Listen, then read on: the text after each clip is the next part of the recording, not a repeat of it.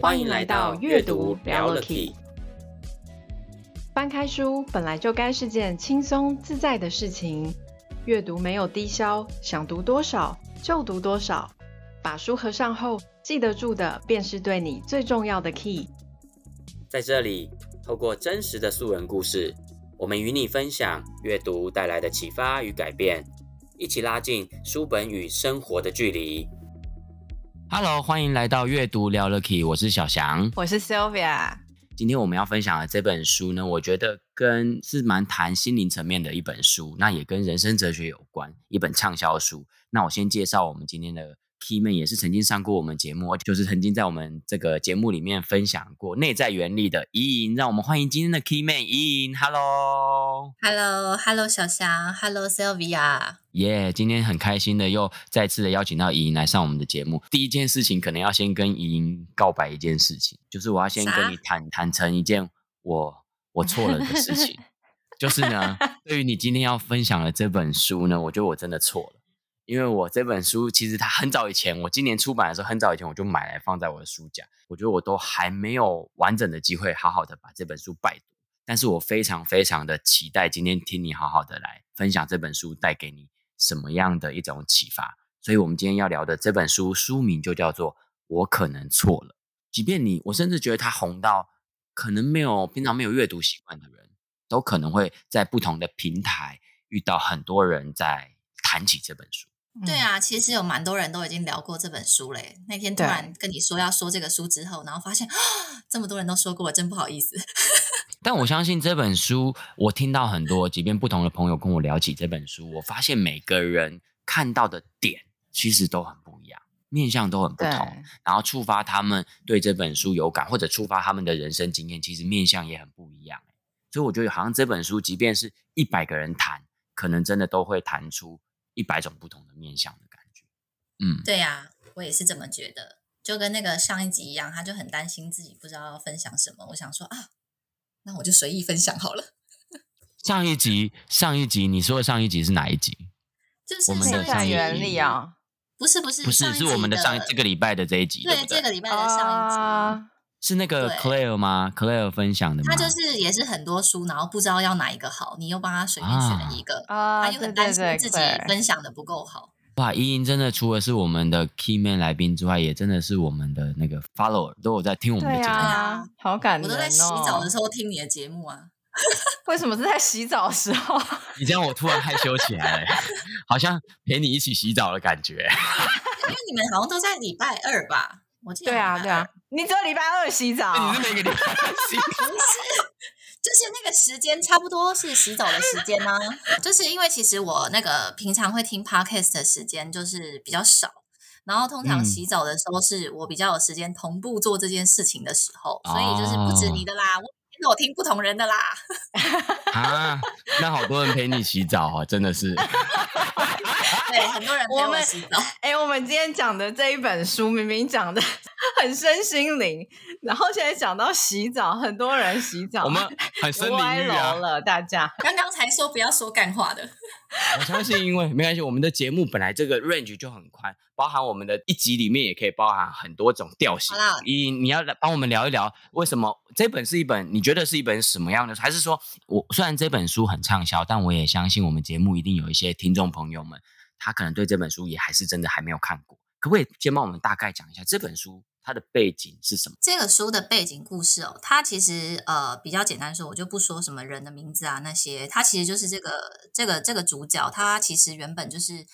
呃，他就是一个在读书的时候也是蛮优秀，反正他就是从小到大为了符合呃可能爸妈或是社会的期待，所以他就是选了一个他也不是很喜欢的科系，然后其实他也读书脑子很好，读的不错，嗯，然后就是。就是学业呀、啊、就业这些都非常的顺利，然后后来也在很年轻的时候他就当了财务长，只是他在二十六岁，对，二十六岁超屌。然后呢，他就是在呃上班，就是他每天日复一日的上班，他就觉得哦，我好像一个演员，我每天就是要装的很厉害啊，经济学家超屌财务长这样去上班，他觉得外表光鲜亮丽，然后内心空洞无比。所以后来有一天，就是他突然觉得。他想要改变，然后他改变就是，他就后来他就是出家，跑去当这个僧人。只是他们是一个什么森林森林的僧人这个派别，然后就出家了十七年。他在就是就在这个过程当中，其实书中有蛮大的篇幅都在写说，就是他在当僧人时候的一些过程，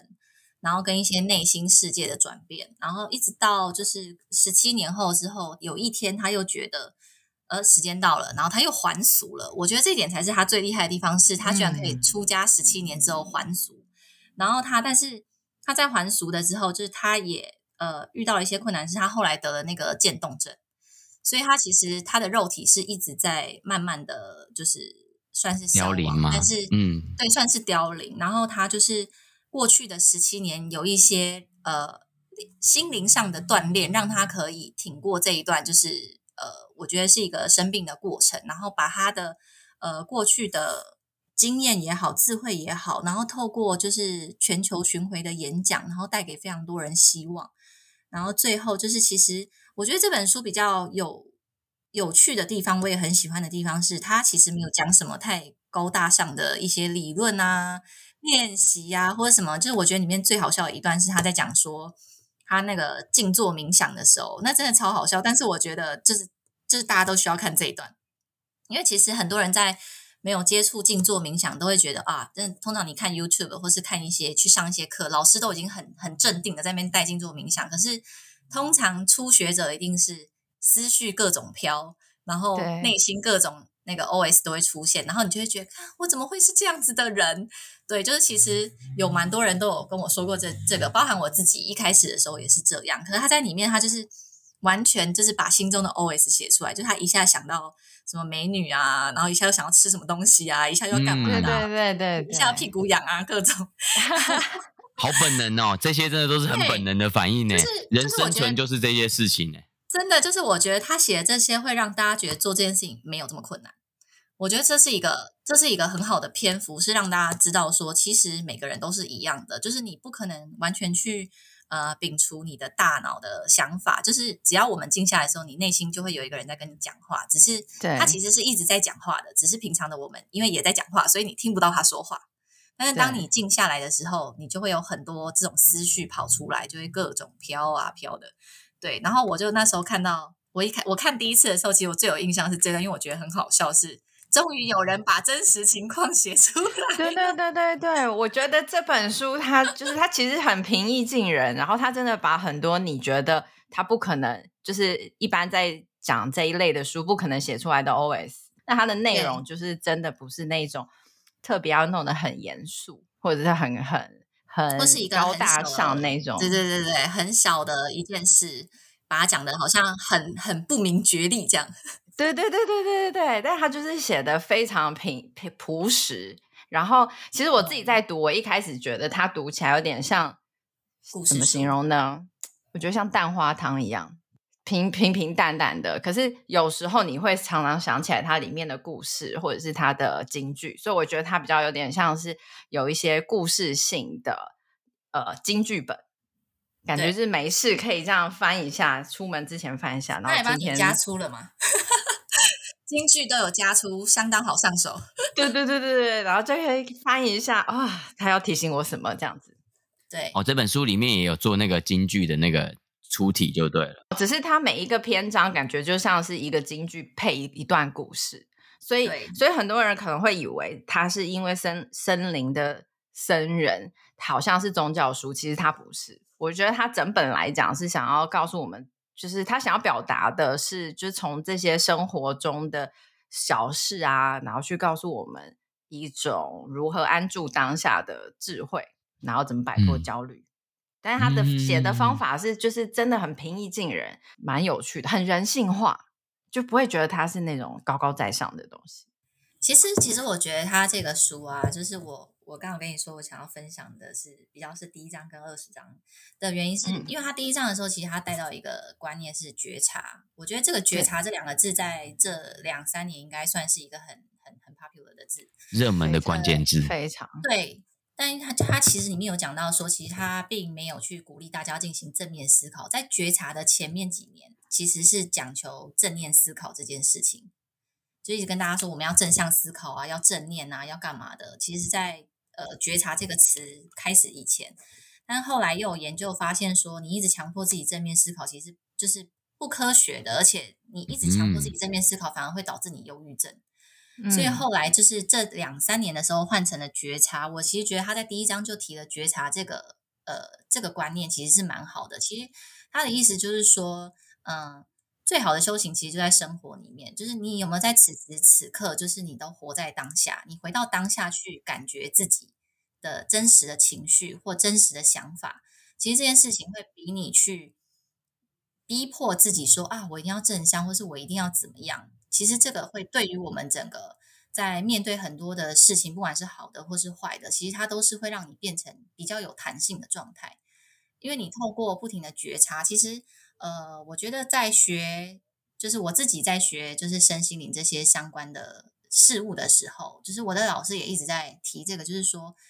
嗯、你不要让自己变得，就是觉得学身心灵就会变得很飘，你应该是回到你的生活中，学习这些东西有没有让你的生活更好？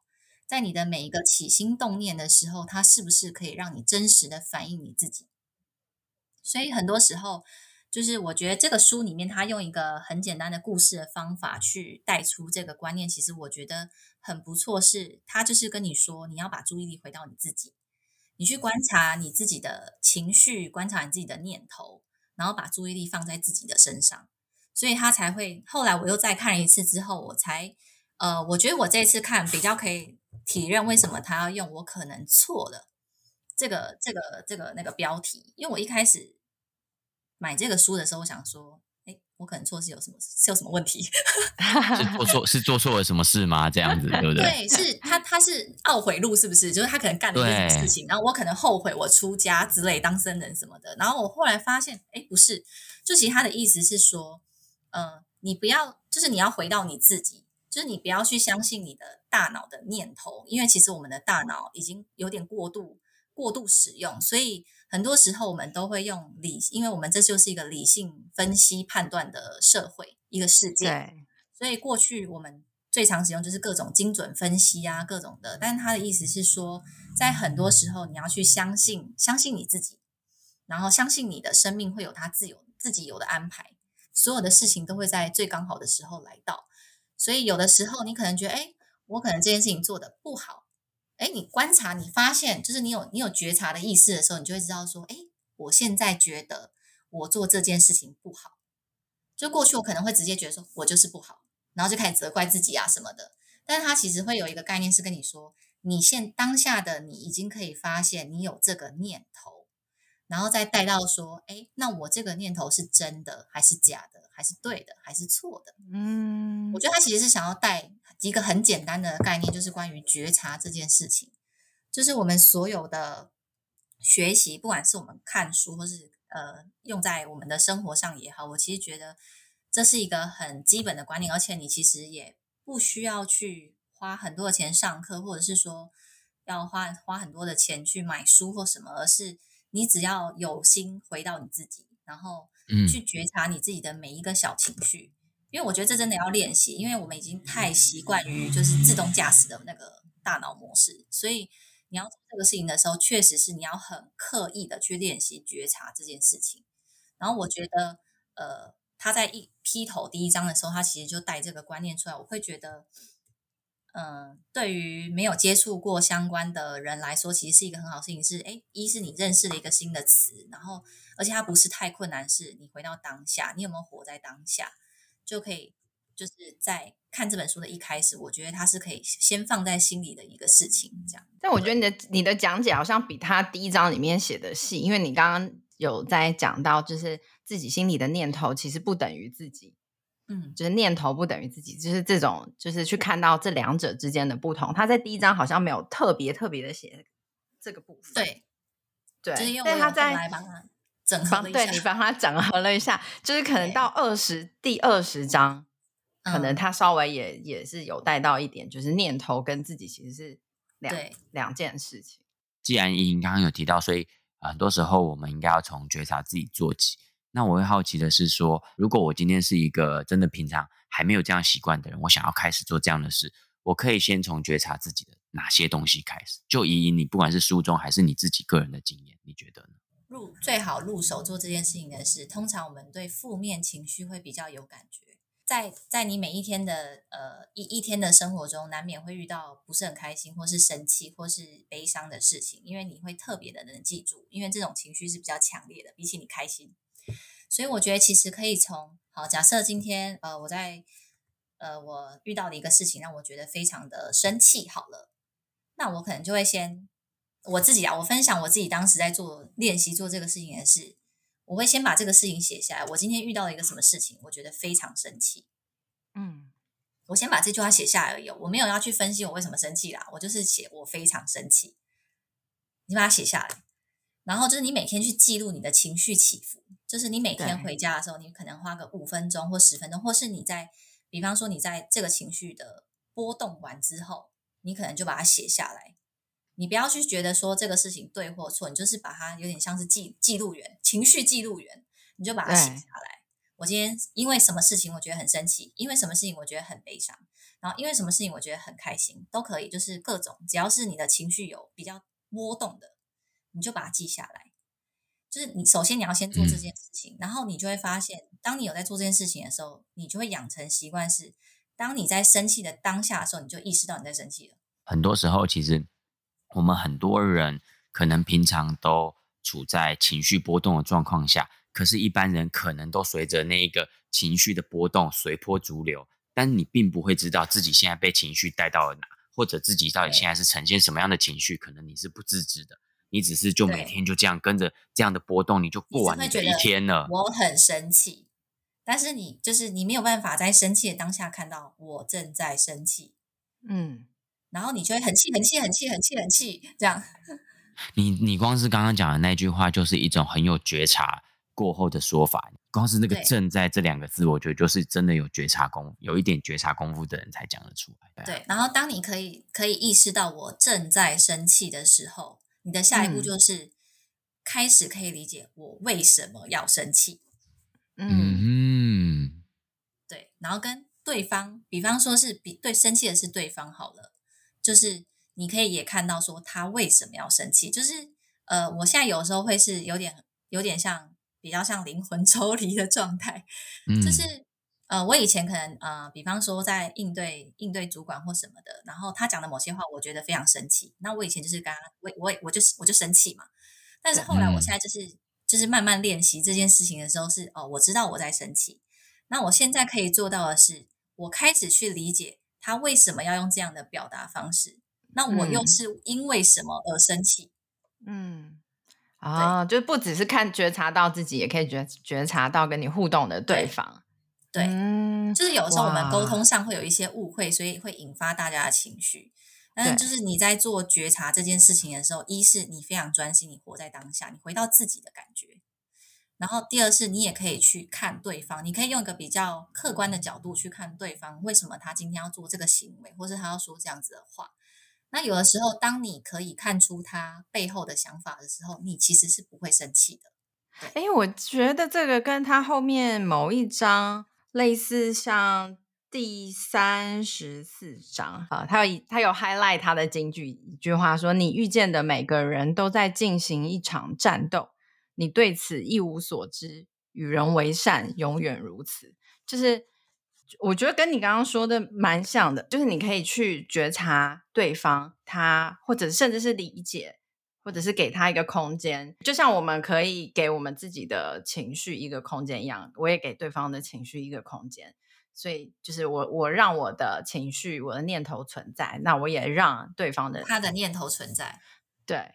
就是他里面有写到一段，也是在说这个这个，他就说他很喜欢，他后来很喜欢去跟一些有在就是进行这些身心灵的呃练习的人说话的原因是，他觉察他可以觉察到他念头，我也可以觉察到我的念头，所以我们各自都保有了一个弹性的空间，所以在我们对话上来说的话，反而空间是更大的。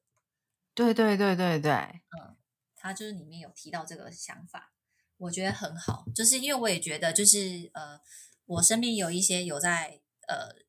就是有在学习这些相关的时候，那其实大家就会对于沟通这件事情是，就我们最常说话就是好好说话说好话，就是以前大家可能就是互相叫嚣的，但是现在就反而是大家对于，因为你一是你对于自己有更多的理解，你可以就是反而自己被碰到地雷的几率降低，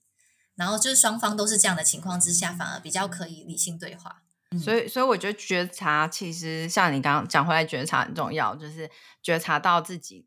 有呃久了之后，其实你也可以觉察到跟你互动的那个人。而且我觉得你刚刚的那个就是写下情绪的那个练习，我觉得很好哎。就是有一些可能在大家可能有些听众会觉得，我觉察它到底是一个什么样的东西的时候，我觉得真的那个真的是一个很好的练习。嗯。而且我觉得写下来的。好处是说，一你可以很知道，就是因为你去回忆了嘛，所以你会知道，呃，大部分的时候，很多人都会压抑情绪，在你写下来的时候，嗯、它其实是一种出口。其实对于整个人的呃身心灵来说，其实都是有帮助，因为你有出口，即便你不是大声叫嚣出去，但是你已经从你的身体释放出来。所以我觉得就是去记录它。嗯、那另外一个重点是说。不管今天记录出来的样子是怎么样子的，你都不要去觉得自己怎么可以生气，或者自己怎么为什么悲伤，因为我觉得那都是情绪，就是情绪它本身是一个中性的概念，是我们让他觉得说、嗯、哦，悲伤是负面的，或是生气是负面的，其实并不是，它就是一个情绪的流露。但如果你不让它正常的流动的话，其实就你久了之后就会发现你是越来越容易情绪波动的。你靠压抑反而是波动更大的，所以像你讲的那个，其实反而是说，如果我记录下这些情绪，有时候情绪我觉得它啊、呃、被记录下来，因为你在记录的同时，除了给自己出口，你也在重新的看待自己的状况的时候，你也可能会发现情绪它就是一个，它也是一种指标，它或许你很中性的去看待的时候，你就可以去知道说，诶，会有这样的情绪，其实它可能在。暗示我，我现在的内在有某一些状态，或者我有某一些的想法出现议题，或者是想法，或我有一些某些内在的呃东西是不理解，看见，对，被想，我有些内在的需求，嗯、想要被看见、被理解、被触摸、被接住。所以其实情，我觉得你刚刚讲到一句很棒，就是情绪它其实它是中性的。那但是既然是中性，但它之所以会产生，一定有它的原因。所以我们反而是从这个发生出来的情绪，可以去观察到自己现在内在有些什么样的需要跟需求。对，就而且因为有的时候你会发现，当你有记录的时候，你会发现你可能因为相同的点重复出现的时候，你就可以去进一步探讨说，哎，这是什么原因导致我在相同的点一直被触发？嗯嗯，就你可以再深一层的去理解自己为什么会被触发，因为有时候，呃，探讨到比较深，有时候可能 maybe 是你小时候的一些记忆，然后导致，可是你可能已经忘记，因为那是小时候的事情，然后一些记忆导致你可能就会有一个地雷在那边，然后有人可能觉得这又没什么，但是你就是觉得那就是有什么，所以有的时候在记录的记录完之后，你回头去看，如果它是一直反复出现的。情况之下的话，我觉得它是可以去探究背后的原因的。哇，你看，光是一个觉察的部分，觉察就我们就可以聊得这么深入。其实刚刚你讲到的那一块啊，就还有很多很多很想要再继续跟大家聊深入的点。那刚刚你有提到，刚刚我们在我提到这个问题之前，其实 Sylvia 有问了说，哎，在第二十章的那个地方嘛。第二十章其实它是它那个标题是写说别忘记为奇迹留下空间嘛，其实它还是在讲一样的事情。其实我觉得，对，呃，看这一本书啊，应该来说，我自己会觉得最大的收获就是你能不能落实觉察这件事情，因为它所有的、嗯、所有的呃想法其实都围绕围绕在一个基本功，就是觉察。你必须要先培养自己觉察，你才可以知道自己的念头、你的想法，然后你才有可能发现，哎，这可能这可能是错的。就是带到他的主题是，这可能是错的。但如果你完全没有去做觉察这件事情的时候，其实你哪知道自己错不错啊？就我每天就是这样过。对，我这边想要再多问一点，那个所谓发现这个可能是错的，是指说会很像我们自我反省，发现自己做错了某件事可能是错的，还是书中指的这个可能是错的，是指什么可能是错的？那个念头吗？对于自己想法的念头是错的吗？对，他的意思是说，就是你不要盲目的去相信自己的每个念头，它其实是你脑中的想法，嗯、或是你的判断，它不代表你。对，它不代表你，就是你要把你的想法跟你本人分开。这个有的时候就是比较讲比较粗浅的是说，有时候我们会讲说啊，对事不对人好了，但有些人就会觉得、嗯、你就是针对我。他有点像是这个概念，嗯、但其实可能对方只是说哦，这个事情如何如何如何，但有一些人就会很直接的觉得事等于人。那他这个里面的观念就有点像是，特别是因为是你脑中发出来，你就会觉得这个念头就是你。可是它有时候只是一个，因为我们的大脑的设计导致你就是这样判读，因为你的大脑判读是来自于你过去的经验，嗯，然后会导致你下了这样子的判读之后出现了这个念头，但有时候。它它并不能真的代表真正的你。事情发生的时候也是一种中性的状态，可是很长时候是因为我们对于这件事情的解读，让我们产生了一种内在的情绪，或者甚至因为这个解读，像莹莹讲的，触发了我过去的某些经验，所以会引发了我某些情绪，甚至对。但是呢，其实它也是一种，就是好像同样一个东西，它其实就放在那，它就是这样，它的本质就是这样。可是会因为我们看它的角度不同，这中间可能不小心被某一个东西挡住了我们某些视角，所以我可能看到的是这个东西的其中一部分，就是，但是我其实没有看到它的全貌。这有点像是人家说那个盲人摸象啊，嗯、就是我摸到脚，对，摸到摸到尾巴。然后我们就会各说出了不同的东西，它其实就是它完全取决于我们过去的经验不一样。但其实很多事情它的本质都是一样的，只是我们愿不愿意去、嗯、呃回到一个比较中性的状态，不要去批判自己看到或是理解到的部分，你才有更多的可能。我觉得，嗯，那那那我们讲回来，这本我可能错了这本书啊，你觉得在里面还有没有给你一些？嗯，不管是跟你原本自己的呃，你在做身心灵的这种自我修炼的过程、觉察的过程，还是说也有没有一些东西是不在你原本看这本书的预期当中，然后你觉得还蛮惊讶的，然后你也蛮因为这个观点也打破自己的一些原本的想法的，有吗？就是我们我们会有各种的原因，会让我们就是其实应该是说，人类对于就是安全感这件事情是非常重视的，所以。我们总是会想要去控制很多的环节来，就是满足自己的安全感。虽然我们可能你在没有觉察情况下，你不知道自己在满足安全感，所以你会想要控制所有的一切。那第二十章它其实主要在说的是说，当你不会去呃盲目相信自己的念头的时候，你有觉察的时候，你可以回到你自己的当下的时候，他会觉得说你你试着去放开你的控制。当你可以放开你的控制，有点类似像呃我们讲的臣服。你臣服，臣服不是一个很消极的观念，它其实是一个很积极的想法。就是你臣服，不要控制的时候，你往往你得到的会远超过你想要的，或是你想到的。嗯、对，他其实在讲这个概念，就是当你嗯、呃、自我觉察，然后当你进入一个心流，然后你就可以更真实的去接触到自己的。呃，智慧或是直觉那面，就像小翔一开始讲的，就是当你在洗澡的时候，你相当的放松，你会觉得自己特别的有创造力。其实就是在说，你就是在洗澡的当下，你都回到了你自己，你的心是很活在当下，在洗澡这件事情上面。真的，真的。对，然后你其实在这个当下的时候，你其实是身心灵都会感到很平静。然后也没有什么不安全感，你其实是觉得一个很稳定平静的状态的时候，其实在这个时候的你会特别的可以接触到自己的智慧，都会有很多的灵感跟直觉浮出来，然后去反而是你平常就可能坐在那边认真的思考，可能还想不到的，然后结果在洗澡洗完之后，哇，不得了了，这样就是蹦出了一个金句。或是多了一个灵感，这样。跟大家讲一下，这个不是我们这一集节目烧到，是我们在开录之前跟怡莹闲聊 的时候聊到的，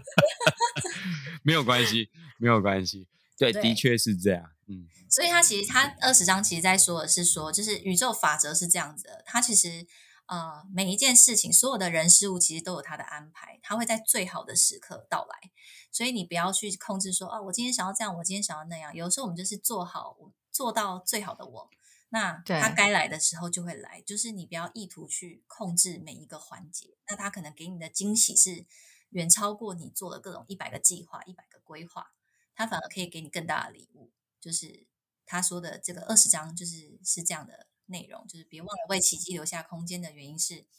就是保持你的弹性，然后适度的放手，去有点像是说你放手去 follow 你的直觉，通常你的直觉跟你的智慧会。给你带来更好的，比你想到的，比你的大脑想到的更好的。我这我自己的我自己在这章的解读是说，就是他他还是有讲说，不代表说你不需要去做任何的规划，你还是规划，你还是尽力执行，但是不要对计划的那个结果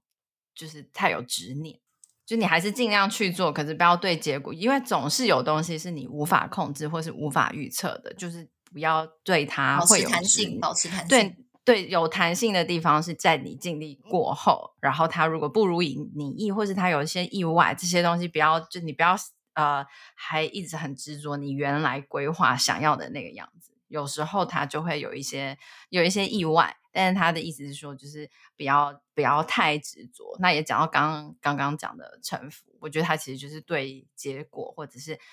命运的安排不是啊，就是是生 呃生活中发生的事情，它的它的不管是它的出现或它的消失，是一种不抗拒，就是是一种不抵抗，不去一直挣扎，一直执念，怎么会这样？就是是一种，啊、我觉得是一种纯然的，就是接受它这样子。我觉得这个真的给现代人的紧绷的心理有很大的松绑的感觉。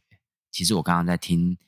两位在讲这个部分的时候，就觉得它的确可以带给很多人，不管你现在可能正处于各种原因，而让你的身心是呈现在一种比较紧绷、比较一种怎么讲？其实我觉得现代人都不流动、不流对能量不流动的状态，对对对，或比较焦虑的状态。其实很多时候，我们必须要能够找到为自己松绑、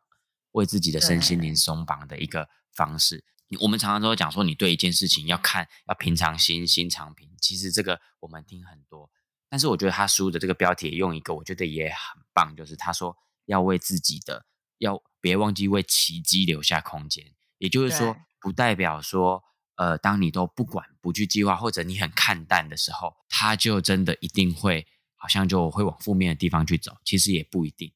，maybe 我们只是不用不不不过度的去期待。那但是当它发生的东西，如果又能够回来，是你没有在你预期中，然后它甚至它回给你的是更好的时候，其实这就是一种奇迹的概念。其实我觉得他还是他，我觉得他其实还是紧扣着觉察这件事情啦。对，就是其实如果呃你有时常在觉察自己的每一个念头、想法的时候，其实在你呃做选择的时候，都会选一个相对比较好的选择。那当然就会影响到你后面的结论。所以他有时候是说，呃，做计划是一个好事，就是我们肯定要做计划，比方我们要做专案，要做什么计划，那都是一定要做的事情。只是在这个执行过程中，会因为你的选择不同，你的路可能不同，但你不要觉得说，今天我在我的计划上写了 A，我今天做了一个 A 之一，那我就是不对，那我就卡住自己在那边，就是在那边生气说，为什么不是 A？就是你拿到一个 A 之一，但是你就觉得为什么不是 A？为什么不是 A？为什么不是 A？那你就会在原地。可是当你今天可以觉察到自己说，哎，我怎么卡在了就是 A 这个点的时候，其实你就会有另外一个想法是，哎，其实 A 之一更好。你就会看到 A 之一更好，嗯、而不是觉得为什么不是 A。所以我觉得，就是对于我们的生活来说，当然做计划是必要的嘛。但是就是它是一个让你自己保有弹性的空间，而是你在。每一件事情的进展过程中的时候，如果你可以时时保持觉察，那你可以相对的为自己做更好的选择。那当你在做更好的选择的时候，其实结果往往是超乎你想象的好。但是这其实过程还是要很努力哦，不是说哎我就摆烂什么的没有。对对对，没错。对，它其实还是一个 一样一百分的努力，只是在努力的时候，你可以透过自己的觉察，帮自己做更好的选择。也许你在做计划的时候。没有发现一些事情，在边走边修正的过程中，你发现了更多，发现了更好。那你去弹性调整这个更好的时候，它给你的结果就会是更好。但但当然，大家也不必因为这样子，好像就期待哦，我因为这样做了，我就应该要返回给我的就会是更好的。我去，我觉得大家还是要对于结果呢，还是要能够真正的去很平常心的看待所有发生在这个生命中、生命里的一切，因为这些东西会发生，它都是有它的原因，都有它的意义。们就是去坦然的，能够练习去坦然的接受发生的这一切。这样，OK，哇，那我觉得刚刚莹莹其实刚刚讲的那一段。就也为我们这一集，我觉得是做了一个很棒很棒的一个结论跟收尾。那我们这一集阅读聊聊 Key 就跟大家聊到这了。我们每个礼拜二的晚上睡前呢，在大家快要接近洗澡的时间呢，都会上新的一集。对，也欢迎大家，如果有需求的话，也可以折叠时间，利用你在盥洗盥洗的时间呢，来收听我们的阅读聊了 Key。那我们也欢迎大家可以到我们的 FB。然后各大的 Pockets 平台来准时收听我们周更的，我们的来宾很用心跟大家分享自己阅读后的启发。那我们就下个礼拜跟大家继续聊了 Key 喽，拜拜，拜拜。